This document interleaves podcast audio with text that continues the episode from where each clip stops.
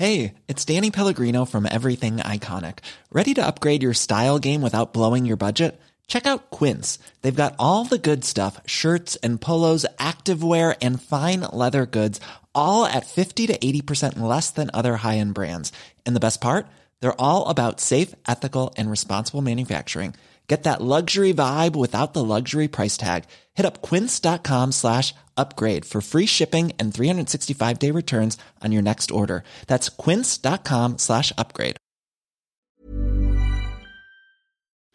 Bonjour, bonsoir, bon après-midi à toutes et à tous. Je voulais vous présenter cet extrait d'un épisode d'Histoire de Daron dans lequel j'ai reçu Olivier Bourdeau, qui est un auteur multi-récompensé pour son bouquin En attendant Bojangles, qui a été adapté au théâtre puis au cinéma avec Romain Duris et Virginia Efira dans les rôles principaux. On discute pendant une heure et quart de son rapport à la paternité, de son rapport à son père violent physiquement et psychologiquement, et aussi de sa future paternité, puisque Olivier va être papa dans quelques jours, et si ça tombe là, au moment où je vous parle, il l'est Je voulais vous présenter cet extrait parce que tout au long de cette conversation, on a notamment un moment où on discute de la façon dont son père a utilisé l'argent pour exercer une emprise, consciente ou inconsciente, Olivier ne le sait pas vraiment, sur sa famille. C'est hyper intéressant et je vous invite vraiment à aller écouter l'épisode complet que je vous mets dans les notes de cet épisode ou en cherchant dans votre appli de podcast préféré Histoire de Daron. À très bientôt pour un nouvel épisode plus complet d'Histoire d'argent. Je vous remercie et belle semaine à vous. Euh, par exemple, il y, a quelque chose que j'ai du mal à comprendre, c'est son humiliation par l'argent, par le refus de l'argent. Euh, alors que lui a, été plutôt aidé, euh, même beaucoup. voilà, et tant mieux pour lui mais, euh, mais il a toujours humilié ses enfants avec l'argent. C'était un, un, il les humiliait physiquement, euh, euh, intellectuellement, moralement, mais il se servait de, l'argent comme, comme d'un un, outil supplémentaire d'humiliation en n'en donnant pas, en faisant croire qu'il allait en donner sans le donner. Ça a commencé très tôt. il nous disait si vous faites ça, je vous donnerai 50 centimes de, de francs. Euh, et donc on lui faisait signer un papier sur un post-it jaune, je me souviens, et, et, et, et les 50 centimes de francs. Hein. Euh, il disait non, non, j'ai jamais dit ça, j'ai pas signé. Il était notaire quand même. Euh, bon, c'est sûr que le papier post-it n'avait pas l'air d'un document très officiel. Il n'y avait pas un tampon de la République française, mais mais, tout au long de notre vie, il, nous, il, nous, il nous, manipulait avec l'argent en disant je, je, te donnerai ci si tu fais ça, et puis ensuite ben, on le faisait, puis il disait j'ai jamais dit ça. Euh, ça, ça, je ne comprends pas parce que euh, il a été, euh, il a été grassement aidé. je ne sais pas d'où ça sort. Tu sais, j'ai un super podcast qui s'appelle où je fais parler les gens de leur rapport à l'argent. Là, on enchaîne. Il y, a, une heure supplémentaire. On passe, on passe sur l'argent, ouais. Et, et de la, et en fait, non, mais j'aime bien en parler en plus dans mes autres podcasts parce que je, pour moi, c'est mon podcast c'est triste de dire ça, mais c'est un peu mon podcast ah, bah du moment. C'est que Donc moi, je suis inventé, je suis invité dans le parent pauvre, histoire de Daron. Lamentable. c'est mon podcast de cœur, histoire de Daron. Ah oui, c'est ça, le euh, cœur, le portefeuille. et, euh, et en fait, c'est fou. C'est vrai, c'est fou de voir à quel point les gens projettent sur l'argent des trucs euh, qui n'ont strictement rien à voir avec ce qu'il est en fait. Tu vois, c'est juste un. À la base, euh, l'argent a été inventé pour être juste un moyen de simplifier les transactions. Hein. Euh, et tu racontes notamment une anecdote où il filait des pourboires, genre il filait des 50 balles à, un pourboire, c'est un, un, serveur, c'est ça? Non mais c'est délirant et le mec l'appelait papa. Non, mais je l'ai revu, ce, ce, serveur, dans une ferretaria, un truc pour acheter des clous et des, voilà. Et le type, euh, mon père lui refilait des billets de 50 parce que euh, ce serveur lui donnait une bonne table sur Chiringuito, c'est sur la plage, mais c'est vraiment un petit boui-boui, euh, voilà, c'est très bon, mais c'est rien de prétentieux. Et, mais on avait toujours la bonne table. Mon père avait toujours la bonne table.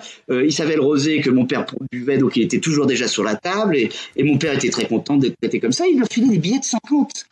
Euh, euh, et, au même moment, il refilait, il, refilait zéro centime à ses enfants. Zéro centime. Il, aimait bien inviter plein de gens, mais, mais quand ma mère me, payait des clopes, il, pétait les plombs, quoi. Voilà, c'est-à-dire qu'en plus, ben, ça déborde sur la prochaine émission à laquelle tu vas m'inviter, mais je suis un fils de bourgeois, je suis un fils de notaire, donc on, on, a, on, on n'a on n'a pas le droit de se plaindre. Voilà. Sauf qu'il nous donnait rien. Donc on, avait tous les apparats d'une vie bourgeoise, mais on n'avait pas le l'argent. Enfin, chaque fois qu'on partait en, truc scolaire, j'étais celui qui avait le moins d'argent sur les sur les 30 et tout, etc. Bon après, je veux dire, ça entretient une certaine frustration qui donne la niaque. Voilà, euh, mais c'est quand même chiant à vivre. Mais c'est sûr que quand euh, euh, je ne sais pas si je peux développer tout ça, mais à un moment il m'a avancé de l'argent. donc à chaque fois qu'il m'avançait de l'argent, c'était des sommes un peu dérisoires, quoi, 400 balles et tout ça, mais je signais des reconnaissances de dette. Il me faisait signer des reconnaissances de dette pour 20 euros. Non, pour 20 euros, je signais un papier. J'étais fils de notaire et je, je, lui avais racheté. Ah, je, suis, je, je, souris, mais je suis tellement désolé. Ouais, pour toi, ouais. non, mais ça va, être, ça va, être, plus vicieux encore. Euh, je voulais racheter une, une société euh, qui faisait des t-shirts, qui, qui, était en vente 15 000 euros, donc c'était pas très cher. Et donc il m'avait avancé 400 euros pour les frais. Sauf que j'étais interdit bancaire à l'époque et que ma banquière m'a appelé pour me dire vous ne pouvez même pas emprunter pour acheter une boîte d'allumettes. Donc cette histoire s'est cassée la gueule. Et ça faisait trois mois que je travaillais dans cette boîte. J'apprenais à faire des t-shirts, à les floquer, tout ça, etc. Euh, pour apprendre le jour de la signature que je pouvais pas racheter cette boîte. Donc, ça a été une déception dans ma vie. Je me suis, me suis réfugié chez mes parents pour me changer les idées. Et je lui devais 400 euros. Et euh, j'étais en train de fumer une cigarette sur la terrasse en, Espagne. Et il vient me voir, il me dit, écoute, euh, je veux acheter un, sac à main pour ta mère, qui faisait jamais de cadeau à ma mère. Euh, mais le problème là, c'est que j'ai un problème de virement et tout ça, etc. Est-ce que tu pourrais me rendre, s'il te plaît, les 400 euros que je t'ai avancés? Car si tu ne me les rends pas, je ne pourrai pas offrir de cadeau à ta mère. euh, oui. Euh, bah, évidemment, bien sûr, pas de problème.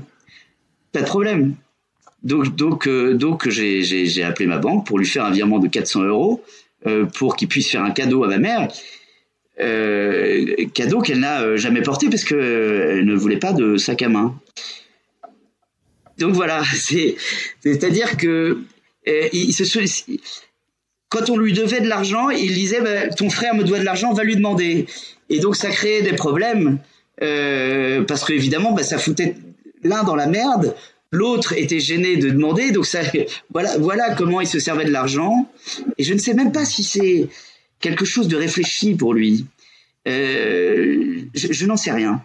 Ça, c'est une énigme. Est-ce que il, se disait en buvant euh, ces bouteilles de muscadet, je vais mettre en place cette stratégie pour que euh, ça foute la je, je ne sais pas. Je ne comprends pas. Planning for your next trip?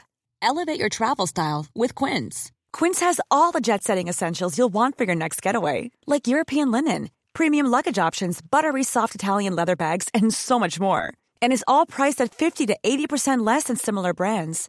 Plus, Quince only works with factories that use safe and ethical manufacturing practices. Pack your bags with high-quality essentials you'll be wearing for vacations to come with Quince. Go to quince.com/pack for free shipping and 365-day returns.